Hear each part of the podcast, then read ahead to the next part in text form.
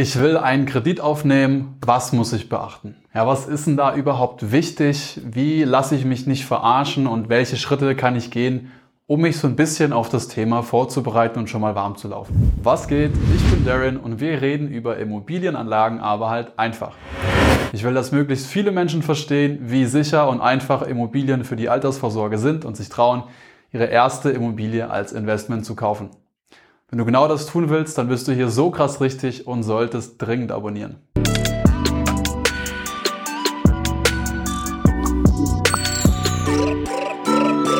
So, ich habe jetzt Bock auf Immos, ich habe Bock auf einen Kredit von der Bank. Wie bereite ich mich vor? Was muss ich denn überhaupt tun? Zuerst mal hier eine Haushaltsrechnung machen. Okay? Klingt, äh, klingt geil, oder? Haushaltsrechnung machen. Es ist nicht so schlimm, wie es klingt. Einfach hinsetzen und aufschreiben, wie viel Geld, hier Geld, kommt rein. Ja? Wie viel Geld verdiene ich? Was habe ich zum Leben? Nächstes Ding, wie viel Geld geht denn raus? Okay, Geld geht rein, Geld geht raus. Einfach das mal aufzuschreiben. Wie viel Geld verdiene ich und wie viel Geld gebe ich aus? Und dabei ganz wichtig, auch ehrlich zu mir selber zu sein. Ja, das ist schon die halbe Miete. Weil viel mehr ist eine Haushaltsrechnung gar nicht, bis auf zum Beispiel Sachen wie, wofür muss ich denn eigentlich Rücklagen bilden? Wenn ich ehrlich zu mir selber bin und ich mir nicht in die eigene Tasche lüge, wofür muss ich Rücklagen bilden? Warst du schon mal im Urlaub? Ich war schon mal im Urlaub. Ist dir schon mal eine Waschmaschine kaputt gegangen? Waschmaschine kaputt gegangen, okay? Ich kenne Leute, denen ist schon mal eine Waschmaschine kaputt gegangen. Hast du schon mal auf irgendwas ansparen wollen, also irgendeine Sparrate für irgendwas? Ja? Ich kenne Leute, die haben schon mal auf was gespart. Das heißt, in einer ehrlichen Rechnung hast du im Prinzip auch Positionen für Sachen, wo du mit gesundem Menschenverstand weißt, ja gut, irgendwann kommen die. Und Frage 4, wie viel Geld bleibt mir dann oder wie viel Geld habe ich vorher vielleicht auch schon dezidiert genau dafür äh, angelegt ähm, zum Investieren? Okay. Vielleicht mache ich Aktien, vielleicht auch nicht. Vielleicht mache ich schon Immobilien, vielleicht auch nicht. Vielleicht will ich mit Immobilien anfangen, vielleicht will ich mit beidem anfangen irgendwo rein äh, zu investieren, ist, glaube ich, keine ganz so dumme Idee. Ja? Und wie viel Geld ist das jetzt hier in der Haushaltsrechnung? Ja? Und äh, das, was dann hier unten überbleibt zum Investieren, sollte natürlich kleiner gleich eine Monatsrate sein. Eine Monatsrate sein von einem Kredit, wenn ich mir, das ist das Haus vom Nikolaus, eine Immobilie kaufen. Punkt Nummer zwei, Eigenkapital. Ja. Wie sieht es im Eigenkapital aus? Eine Frage, die da ein bisschen zu kurz kommt für dich, ist Timing. Timing im Thema Investments und Eigenkapital. Weiß ich denn, dass ich innerhalb der nächsten drei, vier Jahre äh, eine Stange Eigenkapital bekomme?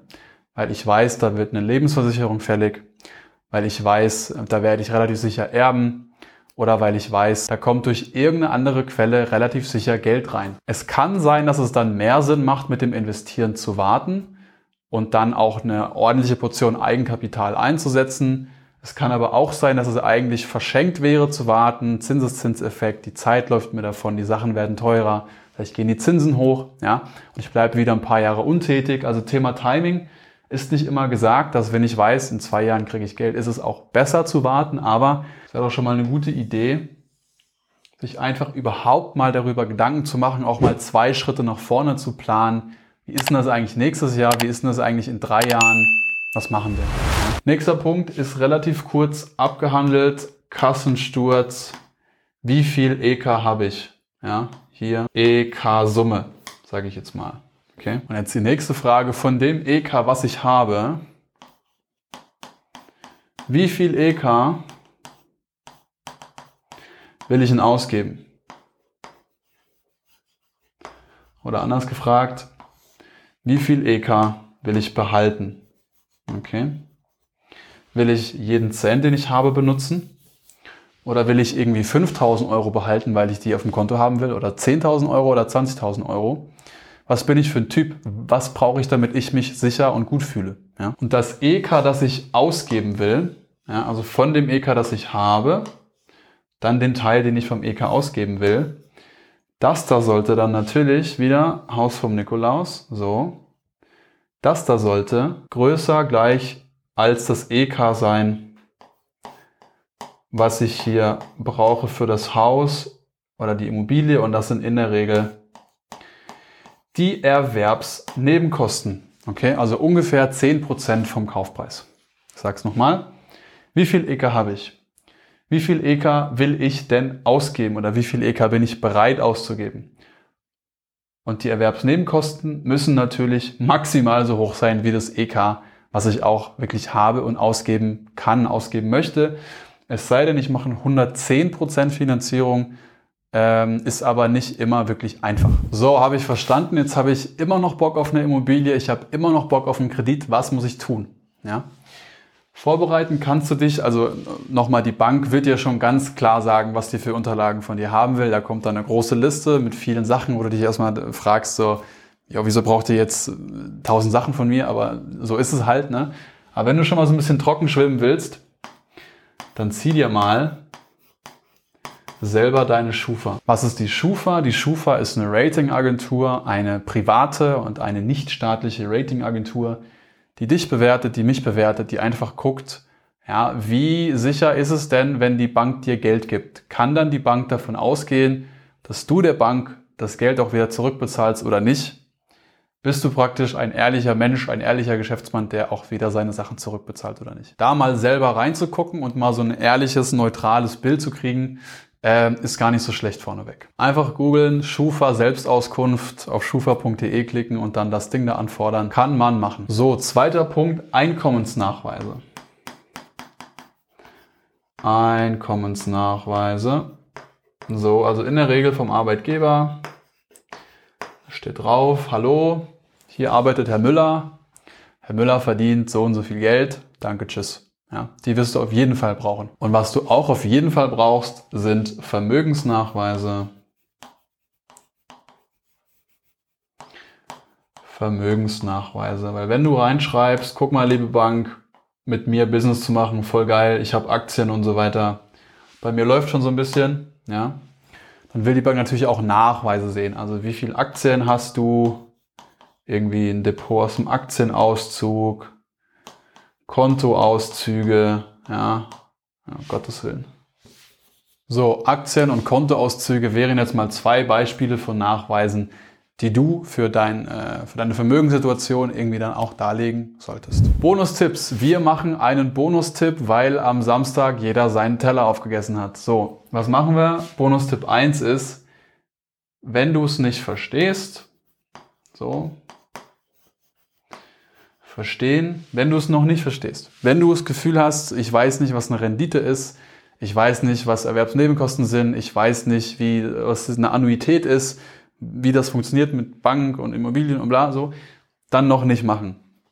Dann noch nicht machen, wenn du es nicht verstehst, dann auch nicht machen. Ganz wichtige Regel. Und was du auch machen solltest, also hier, das hier nicht tun, nicht verstehen, nicht kaufen, das hier tun, ist Schufa. Habe ich vorhin schon erwähnt. Wenn du dir die Schufa ziehst, wozu ich dich ermutigen möchte, so, dann guck mal nach Fehleinträgen. Weil die Jungs schreiben da auch manchmal echt Quatsch rein. Stehen manchmal Sachen, die hast du einfach nicht gemacht. Ja? Vodafone-Rechnung nicht bezahlt. Vielleicht bist du gar nicht bei Vodafone. Ja? Also manchmal äh, gehen da auch Sachen schief, weil das ist auch nur ein Unternehmen, die haben halt so viele Daten ähm, und deswegen zieh dir mal die Schufa, guck da mal rein, mach mal einen Plausi-Check. Hey Jungs, stimmt das denn alles? Weil wenn da was Schlechtes für dich drinnen steht, was die Bank dann auch sieht und wo dann auch für dich vielleicht Konditionen verschlechtert werden könnten, ja, dann da auf jeden Fall mal reingucken und wenn da wirklich was sein sollte, was nicht stimmt, dann bei der Schufa anrufen, E-Mail schreiben, whatever, das auf jeden Fall klären und löschen lassen. Meine Frage an dich ist, zu dem Punkt hier oben. Was glaubst du, wie weit du im ganzen Thema Immobilie schon drin bist. Stehst du ganz am Anfang, hast du das Gefühl, dass du dich sicher fühlst und jetzt auch gerne eine Immobilie kaufen wollen würdest oder bist du eher noch so ein bisschen zögerlich? Irgendwie sind das so viele Themen, so viele Fremdwörter, Fachwörter, die Summen sind so groß, der Markt ist so heiß. Ich halte mich erstmal raus. Schreib's mir unten rein in die Kommentare und auch alles, was du jetzt nicht gecheckt hast, auch einfach unten als Kommentar äh, dalassen. Ja, ich komme dann rein, wie immer, antworte dir oder ich mache nochmal ein neues Video. Okay, ciao.